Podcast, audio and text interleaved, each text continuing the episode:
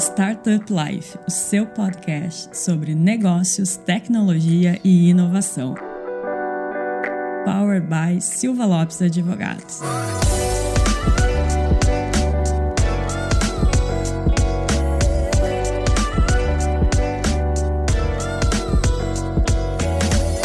Galera, eu sou a Cristiane Serra e está começando mais um Minha Jornada aqui no seu podcast Startup Life. E antes da gente revelar quem está aqui conosco hoje, aquele recado importante para os nossos ouvintes. Não esqueça de acessar o portal startuplife.com.br para notícias e informações sobre o ecossistema. Nos seguir também no Instagram, StartupLifeOficial. Nos seguir no Spotify ou na sua plataforma de preferência Dado o recado, quem está aqui conosco hoje é a Ju, CEO e fundadora da Aula Livre. Ju, seja muito bem-vinda. Obrigado, Cris. É um prazer estar aqui dentro do escritório da, da Silva Lopes, dentro do Startup Life. Então, bora lá que acho que tem bastante coisa para a gente conversar. Com certeza.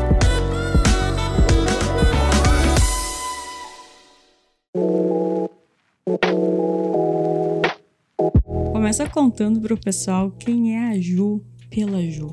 Ah, a Ju pela Ju. Acho que a Ju pela Ju é uma pessoa inquieta, é uma pessoa curiosa.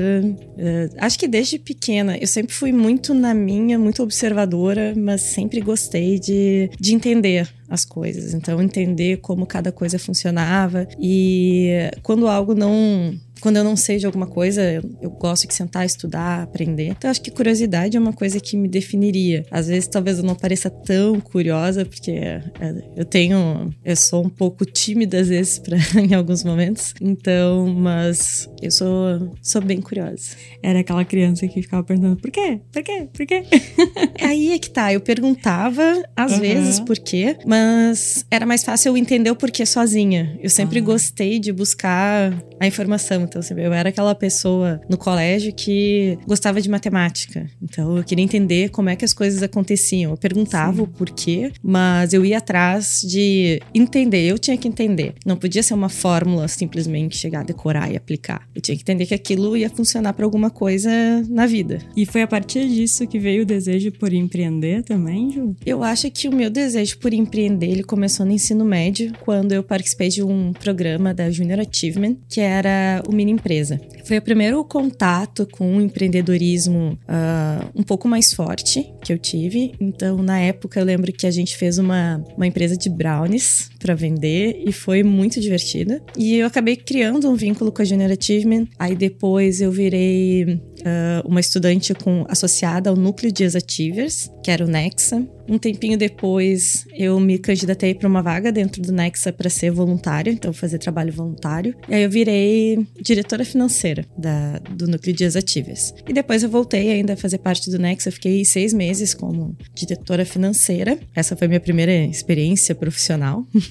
foi a primeira coisa que eu pude colocar num currículo quando estava buscando estágio. E, mas eu sempre fui muito curiosa, eu sempre tive dentro das empresas olhando assim, pensando como que eu poderia melhorar alguma coisa, o que, que eu faria de diferente, né? Eh, eu sou de uma família com pais concursados, então a gente sempre teve uma certa estabilidade nessa questão Sim. de empreender. Nunca teve muito dinheiro, mas sempre foi aquela coisa assim: ah, sabe que todo final de mês tinha aquela segurança. Eu tive um vô que foi empreendedor. Assim, que teve. O meu avô parte pai. Ele veio do interior do Rio Grande do Sul. Ele veio de uma cidade chamada Mussum. Sim, aqui pertinho, né? É, Vale Taquari. E aí o meu avô, ele teve vários empreendimentos no estado, assim, de indo empreendimentos, né? Parece até que era alguma coisa grande, não era. Era, ele foi, passou por algumas cidades, teve bar, lancheria, restaurante em alguns lugares, e aí ele veio para Porto Alegre nos anos 80 e aqui ele abriu um, uma lancheria. E acho que é o único empreendedor que eu tenho na família de referência. Sim. E mesmo assim não foi um, um empreendedor que eu posso dizer que foi algo, nossa, como meu avô uh, me ajudou, porque eu era muito pequena quando meu avô morreu. Uhum. Então eu sempre digo que acho que ia ser a pessoa da família que mais ia me entender nessa jornada de empreendedorismo. Então teve essa experiência, mas depois, assim, quando que a pulguinha do empreendedorismo te pegou mesmo? Acho que eu estava no final da faculdade já, já tinha feito estágio em alguns lugares. E hum, tava para me tinha me formado até quando surgiu a ideia do aula livre. Diretamente empreender como empresa mesmo, Aula Livre foi a primeira empresa que eu fundei. Fundei junto com sócios, então assim, uh, uns malucos que, ah, vamos tentar, vamos ver se dá certo. Deu certo. Então a gente fez um, reuniu uma galera e conseguiu fazer um MVP, colocar na rua. E uh, acho que foi um pouquinho antes do aula livre que eu tava já com essa pulguinha assim de enxergar as oportunidades. Uhum. E hoje eu vejo que isso tá cada vez mais latente sabe? De, de olhar para. Até tu conseguir desenvolver um negócio e deixar ele de pé é muito complicado. Mas depois que tu faz isso com o primeiro, tu enxerga que dá para replicar e fazer com outros. Com certeza, e no próprio ecossistema a gente já tem uma leva considerável já de empreendedores que estão no seu segundo, terceiro negócio, né? Exatamente. Eu, depois do Aula Livre, me tornei sócia da Área 51, que é uma empresa de educação também. Uh, a gente faz, assim como o Aula Livre é uma empresa de educação que usa vídeo como base, né? A gente trabalha a parte de vestibular, Enem. A gente tem a 51, que também trabalha vídeos, só que com outro contexto. A gente, em vez de pegar vestibular Enem, a gente foca mais em cursos sob demanda, algo mais em, em company. E Ju, por que empreender na educação? Acho que é um dos mercados mais difíceis para se empreender. Nossa, é um mercado que tem tanta coisa, a gente é tão carente de educação. É difícil empreender na educação, considerando que a gente não tem muito respaldo do, do poder público e às vezes as pessoas têm necessidades que vêm antes da educação. Então, às vezes, tem a necessidade de se alimentar, se vestir, de se locomover. Então, a educação ela não é algo tão primordial, mas é ela que faz a gente ter uma sociedade diferente. Então, eu, eu vejo a educação como talvez seja a área mais importante que precisa ser desenvolvida, porque é, através dela que a gente impede a necessidade de todas as outras. Então, um povo que é mais educado, ele precisa menos de segurança. Um povo que é mais educado, ele vai ter mais emprego, ele vai ter mais saúde, uh, ele não vai passar fome, então eu vejo que a educação é a base. Por isso que eu, eu gosto muito de trabalhar com educação. Foi um mercado que, quando a gente pensou, uh, quando veio a ideia do aula livre, disse, não, esse, esse é um mercado que está crescendo, principalmente uh, o acesso à educação através de internet e tudo mais. Antigamente tinha aquela coisa de a, a educação ficava centralizada nos grandes centros. Então, Sim. tu tinha que vir para a capital, tu tinha que sair, se quisesse sair de Porto Alegre, tinha que ir para São Paulo, tinha que ir para algum outro lugar para se qualificar. Eu fui uma que fiz esse movimento, vim do litoral norte de, do Rio Grande do Sul para Porto Alegre estudar e não voltei. pois é. E se bobear, depois vai acabar indo para São Paulo, vai Exato. acabar indo para outro lugar. Hoje a gente não tem mais essa limitação geográfica, sabe? O que eu acho legal na educação, que antigamente tu tinha que ir para os Estados Unidos para poder fazer um curso específico que tinha lá. Hoje tu pode fazer daqui o mesmo curso com as mesmas pessoas. Então, o acesso melhorou muito e, e continua sendo educação, continua Sim. sendo algo que vai te levar para frente. E a educação dessa forma online, EAD, as pessoas tinham um pouco de desconfiança até 2020, né?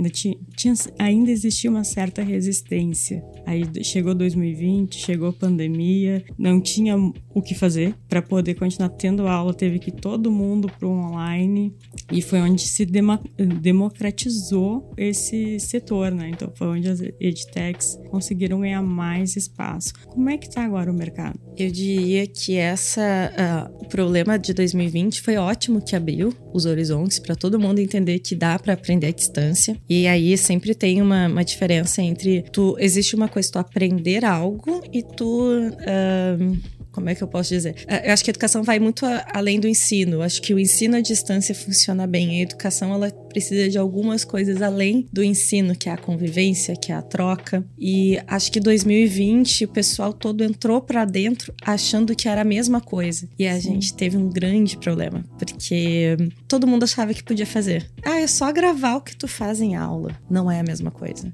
Não é a mesma coisa porque tu não tem o retorno positivo do aluno, tu não tem o aluno interagindo, então, existem técnicas para que se faça educação à distância, que se faça um ensino à distância, diferente do que se, faz em sala de aula. Então, eu acho que isso foi um grande problema para quase todo mundo que já trabalhava dentro dessa área. Cresceu muito, cresceu, mas cresceu com muita gente amadora no meio. E isso dificultou um pouco dificultou um pouco pra gente, sabe? Que já trabalhava, que já desenvolvia um trabalho, porque tu meio que encheu muito o mercado, aí ficava difícil também das pessoas separarem o que que é bom do que que é ruim e, e fazer aquela, aquela triagem para tentar entender qual é o melhor método para aprender. E depois, com o tempo, o, o, tempo mesmo acaba fazendo essa triagem, né? Mostrando quem realmente tem qualidade, quem não tem tanta, assim, se não se adaptar, o mercado acaba engolindo.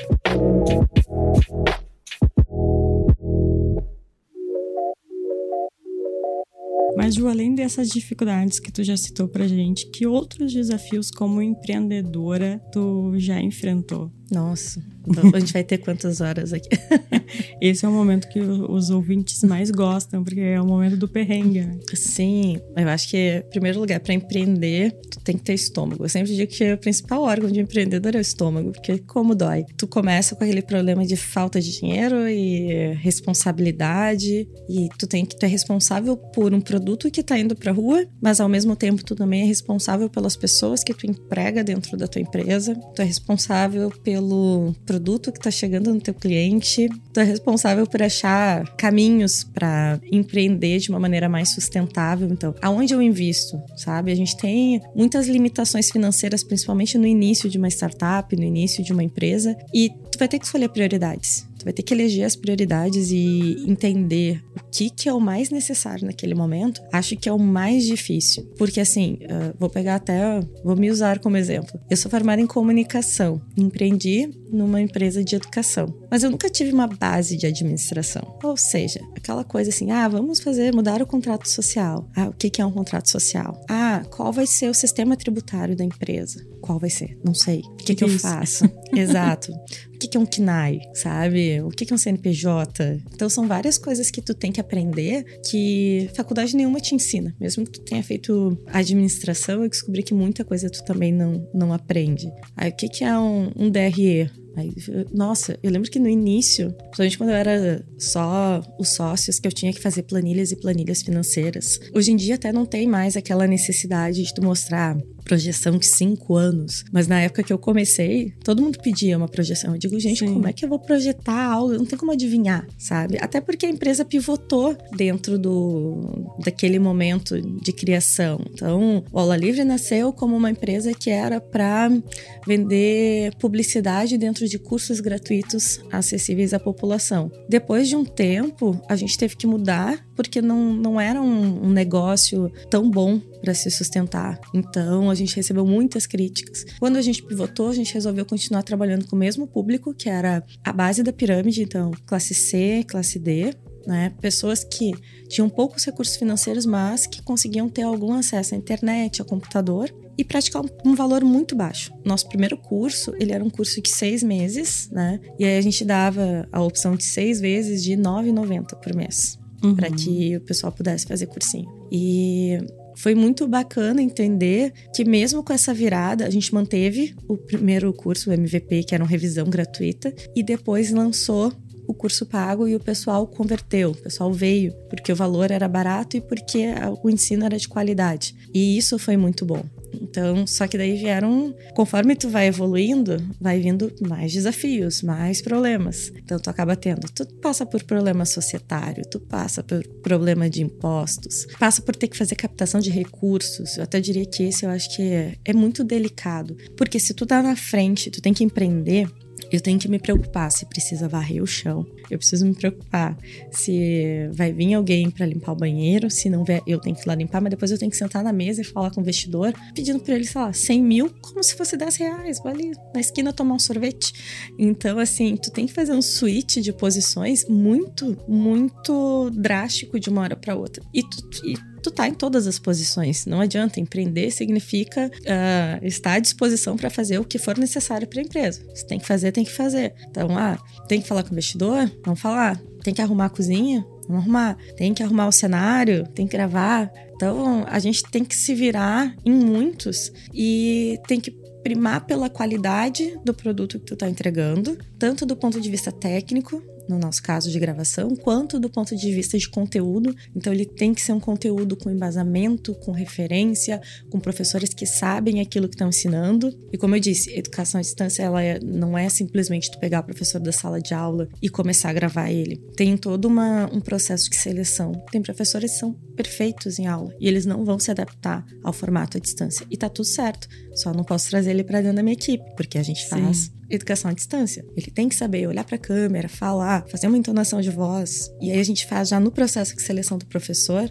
esse filtro, essa triagem. Então, ah, primeiro vê se tem conteúdo, depois vê se tem jeito com a câmera. Aí depois faz um direcionamento, porque também assim, a gente atende o Brasil inteiro. A gente Sim. não atende só Rio Grande do Sul. Quando a gente atende o Brasil inteiro, tem que cuidar. Tem que cuidar sotaque, tem que cuidar expressões. Tem muita coisa que. Tem que ser acessível a todo mundo, né? Passa despercebido, sabe? Tem coisa que a gente acha que todo mundo sabe o que é, todo mundo entende. Quando tu te toca que aquilo não é senso comum, que não é todo mundo que entende, tipo, nem todo mundo sabe o que é uma sinaleira. Porque sinaleira é uma coisa de Porto Alegrense, uma coisa de gaúcho. Esses dias, eu acho que eu tava em São Paulo e alguém falou assim: ah, não sei o que é o farol. Eu buguei, porque eu fiquei procurando farol, farol. Mm. Aí disse, ah, o semáforo. disse, ah, tá. A gente chama de sinaleira. Ou seja, três formas diferentes de se referir à mesma coisa. Quando tu tá falando de educação, eu não posso correr esse risco do meu professor Sim. fazer uma referência a alguma coisa que o aluno não entenda. Então, é, tem que ter um cuidado muito grande. E aí eu acho que vem os desafios de tu conseguir gerenciar as múltiplas funções de um empreendedor e equilibrando os pratos, né? Principalmente naquela fase que tu não tem dinheiro para ninguém pra te ajudar, né? E é justamente essa era a minha próxima pergunta. Como se, como se preparar para vivenciar isso? Ah, eu acho que cada empreendedor tem a sua história, né? Para se preparar para conseguir, acho que a gente pode pensar qual é o tipo de, de empresa que tu tem pela frente. Existem algumas empresas que conseguem lançar um protótipo já associado a uma empresa maior para custear um primeiro MVP. Tem outras empresas que podem ir atrás de um capital de fundo perdido. Então, olhar um FINEP, CNPq, algum edital público tem empresas que talvez não demandem de nada para lançar seu MVP, só dos sócios, só de tempo. Então, vai, vai depender de qual área. O aula livre, como é que a gente fez? Uh, no início, a gente juntou, era eu e o Eduardo, a gente começou a pensar na ideia, escreveu o projeto, conversou na época com o coordenador da incubadora da SPM, e ele disse: Nossa, essa ideia é muito boa. Já acabaram as inscrições, mas se inscrevam para entrar no processo de pré-incubação, vai ter uma seleção. Tá.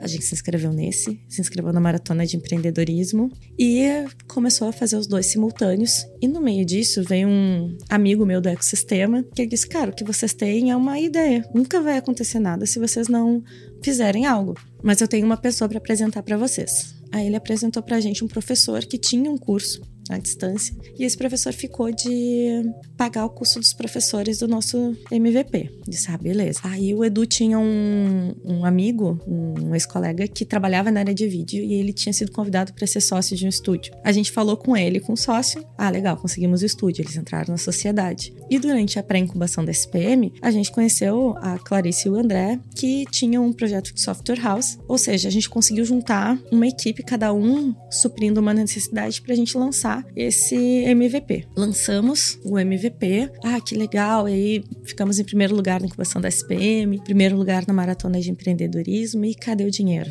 né? Sim. Ah, uma coisa importante antes disso: a gente conseguiu sócios todos. No meio das gravações do nosso protótipo, esse sócio que era para ser botar o dinheiro dos professores, ele olhou assim: Ah, Ju, Edu, não tenho mais, não tenho dinheiro. Não vou conseguir pagar os professores, não vou conseguir fazer parte da coordenação pedagógica. A gente estava na metade do do curso nisso, gravando. A gente se reuniu com o Thiago, o Carlos, que eram da área de produção audiovisual, a Clarice e o André da área de tecnologia. E eu disse: olha, a gente vai ter que assumir, né, essa dívida. A gente tem duas opções: assume o estrago até aqui e para, ou termina, lança o MVP. Cada um tira do bolso dinheiro dos professores e a gente se vira. Ah, vamos tirar do bolso, beleza. Então todo mundo desembolsou um valor uh, proporcional às suas cotas dentro Sim. da empresa e lançamos o MVP que começou a se pagar dentro do YouTube. Então a gente começou a gerar alguma coisa de receita Sim. através de anúncio, mas não era nem de perto o suficiente para a gente se sustentar. E passamos por um momento que a gente ficou assim, ah, o que, que a gente vai fazer, o que, que não vai. Aí teve um evento da Fundação Lehman, acho que foi o Transformar. Foram oito startups do Brasil convidadas a participar e a gente estava entre elas. E eu fiz um pitch, era para ser uma sala pequena, para poucas pessoas, mas teve tantos inscritos que eles colocaram no salão principal. Meu primeiro pitch para um monte de gente, eram 300 pessoas numa sala e eu apavorada, mas fui, fiz o pitch e fui descascada pelos investidores lá, porque eles diziam que o, a sustentação do negócio não era boa e não tinha equipe, na, não tinha professor na equipe. E a gente não podia responder, né? Só fazia o pitch, escutava as críticas e ia embora. Tá, quando eu voltei, a gente voltou desse evento, disse, olha, a gente tem até dia tal para ou captar um investimento, ou patrocínio, senão a gente vai ter que mudar o negócio. Beleza. Uma semana antes desse deadline que a gente colocou, veio o Felipe Matos, que hoje é presidente da Associação Brasileira de Startups. Ele estava à frente de um programa do governo federal que era o Startup Brasil. E é por isso que ele toda essa volta para falar de investimento e como é que entrou Sim. o primeiro capital da empresa a gente conseguiu emprestado, tipo, o Guilherme Mazzeroni pediu pra gente se a gente conseguia com a SPM o auditório emprestado pro Felipe vir e fazer uma palestra sobre um programa de empreendedorismo. Até então, o que, que a gente se considerava? Ah, somos uma empresa de educação, uma produtora. Em nenhum momento a gente pensou que era uma startup. Porque isso era 2000 13. Sim. No meio da palestra, sentada assim, ouvindo sobre startup, eu disse, opa, peraí, mas a gente se encaixa nisso. É, é o que a gente é. a gente, acho que a gente é, acho que a gente é isso. Aí, faltava três dias para finalizar a inscrição. Eu passei a noite inteira, aquela noite inteira, lendo o edital do Startup Brasil. No outro dia, fiz toda a inscrição, tudo. Não sei se tu já usou, Cris, a plataforma da Carlos Chagas. Pra... Existem algumas plataformas no Brasil que eu acho que tinha que ter uma pós-graduação para mexer. então, a, a, Carlos Chagas, assim como o site do Ibope, assim como tem, tem o Senso. Nossa, gente, é tão difícil de mexer, de tentar colocar informação. E a gente foi fazer a inscrição e, e, dava erro e não carregava. Imagina, em três dias eu tive que fazer um projeto de gente que já estava anos luz na frente fazendo o projeto. E deu certo. Conseguimos, enviamos deu meio certo. O investimento na época do Startup Brasil era de até 200 mil. E a gente fez toda a inscrição. Quando terminou a inscrição e terminou o prazo e veio o extrato da, da nossa inscrição, a gente tinha conseguido só 115. Uhum. Por quê? Porque algumas bolsas não foram lançadas corretamente, porque deu problema. E aí bateu aquele desespero do tipo, poxa, a gente deixou escapar dinheiro que a gente ia poder usar na empresa, porque ele era um edital de fundo perdido. Ou seja, a gente não precisava devolver o dinheiro, a gente podia usar o dinheiro para que a empresa fosse para frente. Só que esse edital ele tinha uma condição: tu tinha que ser aprovada no edital e aprovada por uma aceleradora que estivesse vinculada ao edital. Então tinham 20 aceleradoras, acho. Não, minto. 20 foi no segundo ciclo. No nosso ciclo, acho que devia ter umas 10 aceleradoras. Tinham pouquíssimas naquela época. Sim. Pra gente ter uma ideia, em Porto Alegre não tinha nenhuma aceleradora no primeiro ciclo. E a gente tinha duas opções, que era a Pipa, que era uma aceleradora de impacto social lá no Rio, e a Aceleratec, que agora é a ICE, que é em São Paulo, que era associada à SPM. E a gente se candidatou nas duas e acabou entrando para a Pipa. Então foi ali que a gente conseguiu pegar o dinheiro do governo para poder desenvolver o trabalho e pivotar a empresa e realmente se tornar uma empresa, né? Sim. Até então a gente era um piloto, né? Era um, um MVP. Certamente nesse caminho todo. A palavra que eu vou falar, ela virou muito clichê, mas ela é, é realmente necessária, né? Que é resiliência. Tem que ter e também tem que ter muita inteligência emocional para conseguir ter essa persistência, né, Ju? Eu vou te dizer que não é fácil. Acho que resiliência. Esses dias eu tava até pensando se eu tivesse que fazer uma tatuagem, nunca fiz uma tatuagem. a palavra seria resiliência, porque não não é fácil. Assim, o início foi difícil, mas o início tu tá sempre almejando que ali na frente vai dar certo. Depois Sim. que tu já tá um tempo, tu começa a pedalar. O termo startup camelo é uma coisa que foi criada recentemente. Eu poderia dizer Sim. que o Aula Livre foi é uma startup camelo, porque a gente nunca foi o primeiro, assim, nossa, vamos pro IPO. Nunca foi a ideia do aula livre, mas a gente quase morreu no deserto, né, em meio a algumas crises. Foi, foi muito complicado chegar até aqui. Depois desse programa do Startup Brasil, a gente conseguiu equilibrar as finanças da empresa, começou a render, entrar dinheiro e a gente passou para o próximo passo de captação de recursos que era buscar investidores. E aí a gente buscou investimento e com uma proposta, uma tese de investimento de transformar o funil de compras do Aula Livre numa máquina de aquisição mais bem azeitado, algo que Sim. tivesse uh, uma engrenagem mais alinhada. Quando a gente foi fazer isso,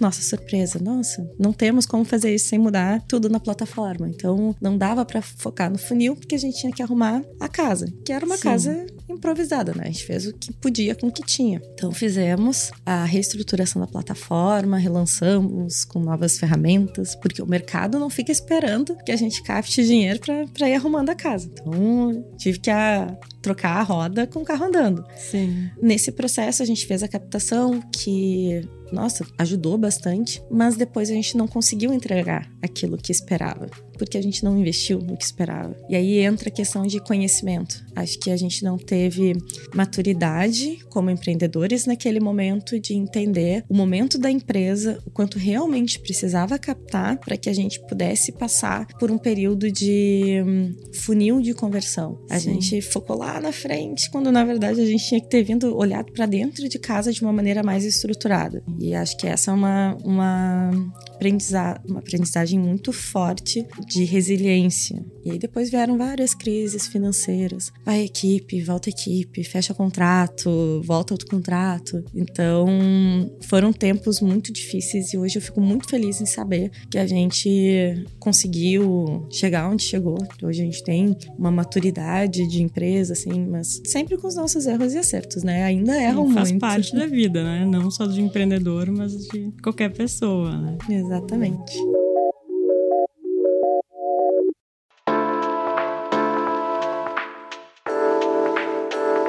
E Ju, o que que tu diria para quem quer empreender, começar a empreender agora? Acho que hum, a principal pergunta, que é a pergunta que se faz, inclusive no Startup Weekend, é qual problema você resolve? Esse é o, é o principal. É a gente focar mais no problema do que na solução. É estar tá desapegado. É, é, quando a gente cria, quando a gente tem uma ideia, a gente tem aquele hábito de, ai, meu filho, vou morrer com ele, vou morrer grudado no meu filho. Mas não, a gente tem que aprender a se desapegar né? Entender que a gente está empreendendo para resolver algum problema, para melhorar alguma entrega. Então, tu tem que ter um propósito. Tu não pode dizer, ah, eu vou empreender porque eu quero ganhar dinheiro. Ah, já entrou errado. Porque assim, tu vai sofrer muito antes de ganhar dinheiro. Ou para trabalhar menos. Ah, não.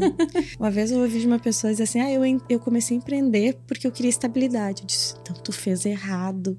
Tem que fazer concurso público se você quer estabilidade. E olhe lá. Segurança financeira. Eu digo, não, empreender não é para isso. Por isso que eu disse que eu amo trabalhar com educação, porque nos períodos que a gente não ganhava dinheiro e que era muito difícil, era fácil da gente ver que a gente estava impactando e mudando a vida de pessoas. E isso era muito bonito. A, eu lembro de uma, uma das primeiras mensagens que a gente recebeu no Aula Livre foi de um pai dizendo pro filho, que dizia assim: Ah, uh, meu filho disse que faculdade é só para quem tem dinheiro, para quem. para pessoas como nós, que somos humildes, a gente não, não, não é para faculdade, a gente não pode fazer faculdade. E esse pai, ele encontrou o canal do Aula Livre pelo curso gratuito, ele estudou, ele passou no vestibular para mostrar pro filho dele que ele também poderia, que aquele também era um espaço para ele. E eu lembro quando eu li claro que eu resumi isso fazem 10 anos, mas nossa, eu chorava com esse depoimento, Sim. porque a gente estava mudando a realidade de uma família. E de quantas famílias a gente não ajudou a mudar a realidade através da educação? Quantas pessoas passaram no vestibular através das nossas aulas, tanto das gratuitas quanto das pagas?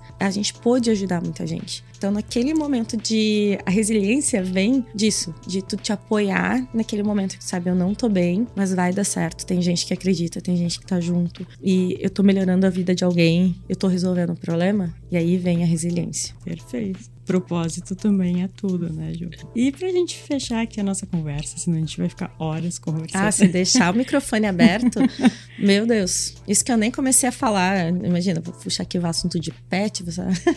eu gosto de falar. Quais são os planos da Ju pro futuro? Os planos da Ju.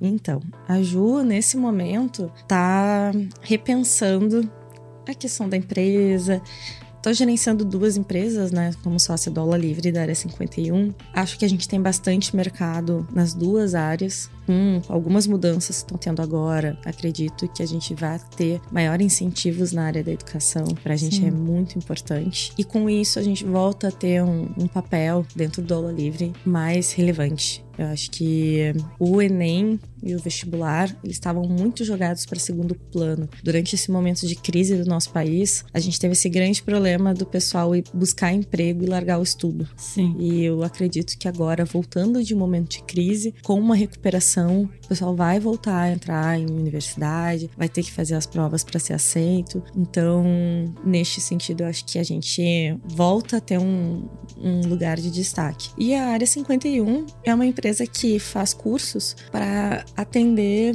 públicos específicos. Uhum. Então a gente atende a problemas de, de empresas, a gente vai para dentro das empresas para desenvolver um curso que, que ela precise. Uh, a gente fez esse ano um curso muito legal de letramento racial e nossa, eu fiquei encantada com o curso. Eu amei tudo que a gente fez e a gente simplesmente pegou esse curso lindo, maravilhoso, embalou, entregou para o cliente. E são cursos como esse que eu acho que valem a pena porque Sim. faz a gente se tornar cada vez melhor enquanto sociedade. Com certeza.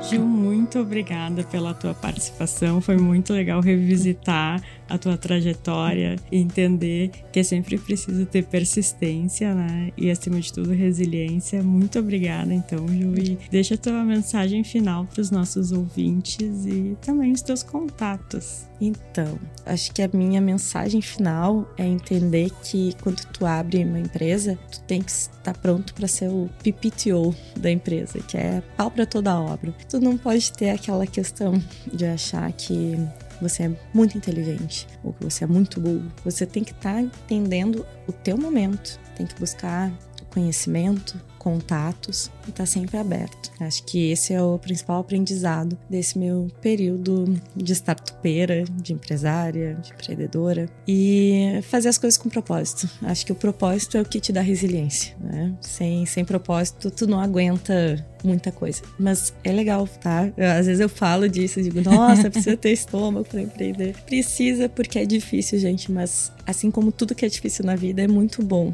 Então a gente vai curtindo aí a jornada. E eu vou deixar então os meus contatos para quem quiser olhar a plataforma do Aula Livre, é aulalivre.net. O arroba do Aula Livre no Instagram também é arroba Aula Livre. E o meu pessoal é Ju Marchioreto com CH, dois T's e dois O's no final, porque não tinha como ter feito um arroba que não um houvesse. Só. Exatamente. Já existe uma outra Ju Marchioreto. Eu sempre usei o Marchioreto porque eu acho que é um sobrenome mais diferente, mas eu tive o azar, entre aspas, né, de ter uma outra Juliana Marchioreto no mundo, né? Então, vamos ficar com dois O's por enquanto. Tá bem, então, Ju, muito obrigada. E obrigada, você... Cris. E a você, nosso ouvinte, muito obrigado também pela companhia em mais um episódio e até o próximo.